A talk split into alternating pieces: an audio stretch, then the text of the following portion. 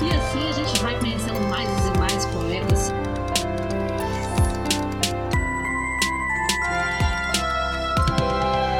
Você está ouvindo Um Poema Para, o podcast que traz sempre um poema para mexer com as suas emoções.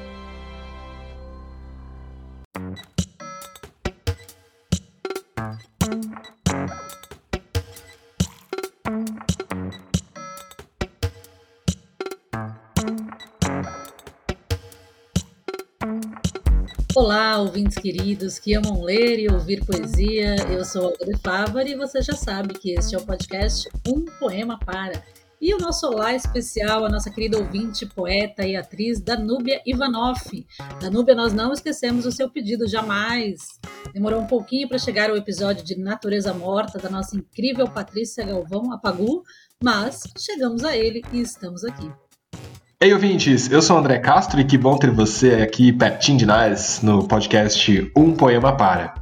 E sim, nós atendemos com todo carinho aos pedidos dos nossos ouvintes. Demora um pouquinho, mas sempre chega. E você também pode fazer o seu pedido. Quero te convidar a nos escrever no umpoemapara@gmail.com, nos fazendo um pedido, uma indicação de poesia ou do seu poeta favorito, nos contando um pouco aí sobre a sua história com essa poesia, ou até mesmo compartilhando uma poesia escrita por você. Envie a sua mensagem no nosso e-mail ou também você pode nos encontrar nas redes sociais, lá no Facebook, no Instagram, no Twitter. Estamos sempre como um poema para. Aproveitando que estou falando sobre redes sociais, deixa eu aproveitar e compartilhar também que estamos com uma campanha no ar, uma campanha para criarmos juntos um episódio especial para o Dia das Mães. Nesse próximo dia 9 de maio vai ao ar um episódiozão lindo, especial, como uma homenagem a todas as mães. E nós fizemos aí uma convocatória geral nas nossas redes sociais, pedindo para que você nos envie histórias inspiradoras que falem sobre o amor de mãe e, e vale todas as histórias, né? Tem pai que é mãe, vó que é mãe, tia que é mãe, Enfim, queremos que você abra o seu coração, nos conte esses laços maternos e também, claro, indique uma poesia ou um poeta em homenagem à sua mãe. Certo, Olga de Favani? Isso, André, e até os nossos amigos, as pessoas mais chegadas aí também podem participar, não fiquem intimidados, porque a produção é que vai escolher a nossa produção sem saber quem foi a pessoa que enviou. Então não vai ter nenhum tipo de nepotismo aqui nesse, nesse programa, tá? Nesse episódio especial Dia das Mães. Então enviem aí, corram até o dia 5 contando a sua história com a sua mãe e aproveite e manda uma foto linda que a gente vai divulgar todas aí nas nossas redes sociais. Tá bom? E a Danúbia, a nossa ouvinte que fez o pedido pro, do poema do episódio de hoje, além de professora e atriz, também é poeta. Ela está no episódio 163. Então aproveita e passa lá para ouvir este poema da Danúbia que vale muito a pena. A Danúbia, inclusive, gente, mandou uma gravação belíssima deste poema Natureza Morta da Pagu. Claro, o que aumenta aqui o nosso desafio, porque deu até uma intimidada. Muito bonito mesmo. Obrigada, viu, Danúbia? Nós achamos muito bonito e muito bem interpretado. Agora nós vamos tentar fazer também uma bonita leitura. Danube Ivanov, que bom ter a sua participação aqui em mais um episódio do nosso podcast. E esse poema Natureza Morta que ela pede é da escritora brasileira Patrícia Galvão, a famosa e intensa Pagu. Essa autora já esteve por aqui no episódio 74 e na ocasião também foi pedido de ouvinte e lá a gente pode saber um pouquinho mais sobre a história da Pagu. Mas, Olga, aproveitando que estamos aqui nesse episódio, conta pra gente aí quem foi Patrícia Galvão. Pois é, André, tem sempre muito o que dizer sobre esses autores, né? Que é o caso da Pagu, que tem uma história muito interessante. Eu trouxe aqui um pouco mais de informações para os nossos ouvintes, além do que está naquele episódio 74, no qual eu leio um trecho da apresentação que está na trilogia sobre Pagu, escrita por Lúcia Maria Teixeira. Lá eu falo mais sobre a militância política e feminista e da carreira de jornalista dessa escritora. Para o episódio de hoje, eu trouxe trechos mais sobre a biografia da Pagu, esses trechos mais polêmicos. Esse texto, de onde eu peguei os trechos, está no site Aventuras da História do UOL e foi publicado por Dimalice Nunes.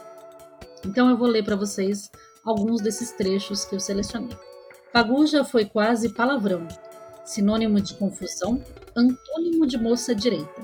Considerada por muitos como louca e devassa, o fato é que ela fez e viveu diferente das outras, desde o começo.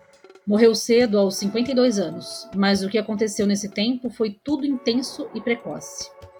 Ela sempre foi vista como muito louca e é essa Pagu que precisa ser desmistificada, afirma a pesquisadora Lúcia Maria Teixeira, autora de Pagu, Livre da Imaginação no Espaço e no Tempo. Aquela São Paulo pulsante do começo do século XX foi o cenário perfeito para as estripulias de quem se autodeclarava uma moleca impossível. Impossível também para os valores de hoje. Aos 12 anos, em 1922, em que acontece a Semana da Arte Moderna, inicia sua vida sexual com Olímpio Guilherme, diretor do primeiro filme neorrealista brasileiro. Aos 14, engravida e faz um aborto, o que seria então um choque destruidor para a maioria das moças, para ela foi uma fase. Ela procurava pessoas e causas autênticas, afirma o professor K. David Jackson, da Universidade de Yale e especialista em literatura de língua portuguesa, no prefácio do livro Paixão Pagu, a autobiografia precoce de Patrícia Galvão. O livro foi escrito por Pagu, originalmente como uma longa carta aos seus filhos em 1940, quando com apenas 30 anos acabara de sair de sua 23 terceira passagem pela prisão. Que legal a gente saber um pouquinho mais, né, dessas personagens e dessas artistas como a Pagu, que são transgressoras, né, e fazem um, um, um período acontecer, né. Mas, Olga, eu tenho também um, um, breve conhecimento de que tem alguma história aí também entre a Pagu com Tarsila do Amaral, Oswald de Andrade, que, que, que procó que é esse desse trio, Olga?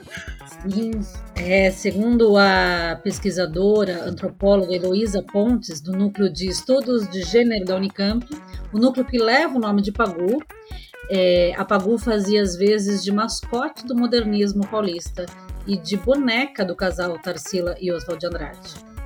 Em 1930, num imenso escândalo, casa-se com Oswald de Andrade. Provavelmente, segundo as pesquisas, eles já eram amantes. Num gesto memorável e excêntrico, o casamento foi, vejam só, no cemitério da Consolação, em São Paulo, diante do jazigo da família do escritor. Olha isso, gente. E essa falta de pudor se transforma também em coragem. Olha que interessante essa passagem, ainda que é um pouco mais da vida política da Pagu. Ainda em 1931, no Porto de Santos, durante um choque entre trabalhadores e a polícia, foi ela quem recolheu o corpo agonizante do estivador negro Herculano de Souza enfrentando a cavalaria. É presa então pela primeira vez como agitadora. O episódio lhe rendeu o título de primeira presa política no Brasil depois da independência. Mas, André, parece que o Partido Comunista, ao qual ela era filiada, não gostou muito dessa, dessa situação, não. E por conta desse incidente, o próprio Partido Comunista, receoso de ser responsabilizado, chamou-a de agitadora individual, sensacionalista e inexperiente. Filiada ao PCdoB, tanto ela como Oswald eram mal vistos pelos militantes do partido. Ela e o Oswald, em março do mesmo ano, lançaram o tabloide O Homem do Povo, pasquim político que circulou apenas por dois meses, porque foi proibido pela polícia. É maravilhoso ter essas histórias. A história de vida de Pagu e sua obra merece sempre ser relembrada, né? Muito bom. Transgressora, essa agitadora individual, sensacionalista e inexperiente. Adorei os adjetivos. Do Partido Comunista, né? Que quis Do um Partido pouco... Comunista. É, e quis um pouco se livrar aí das ações da Pagu. Bom, como a gente sempre diz, sempre tem muito mais informações e curiosidades para que a gente saiba aí dos nossos autores, dos nossos poetas, mas nesse episódio nós vamos parando por aqui. Então vamos ouvir agora o poema Natureza Morta, na voz da nossa Olga de Favari, e basta de prosa, vamos à poesia?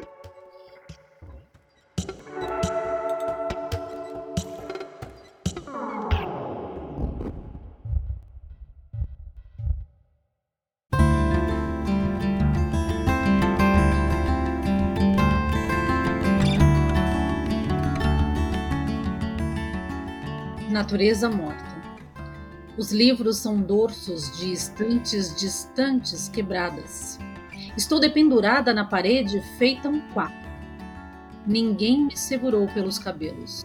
Puseram um prego em meu coração para que eu não me mova. Espetaram, hein? A ave na parede, mas conservaram os meus olhos. É verdade que eles estão parados como os meus dedos na mesma frase. espicharam-se os coágulos azuis. Que monótono o mar! Os meus pés não dão mais um passo. O meu sangue chorando, as crianças gritando, os homens morrendo, o tempo andando, as luzes fulgindo, as casas subindo, o dinheiro circulando, o dinheiro caindo, os namorados passando, passeando, o lixo aumentando. Que monótono o mar. Procurei acender de novo o cigarro. Por que o poeta não morre? Por que o coração não engorda? Por que as crianças crescem? Por que este mar idiota não cobre o telhado das casas? Por que existem telhados e avenidas? Por que se escrevem cartas e existe o jornal? Que monótono o mar. Estou espichada na tela como um monte de frutas apodrecendo. E se eu ainda tivesse unhas? Enterraria os meus dedos nesse espaço branco. Vertem os meus olhos uma fumaça salgada.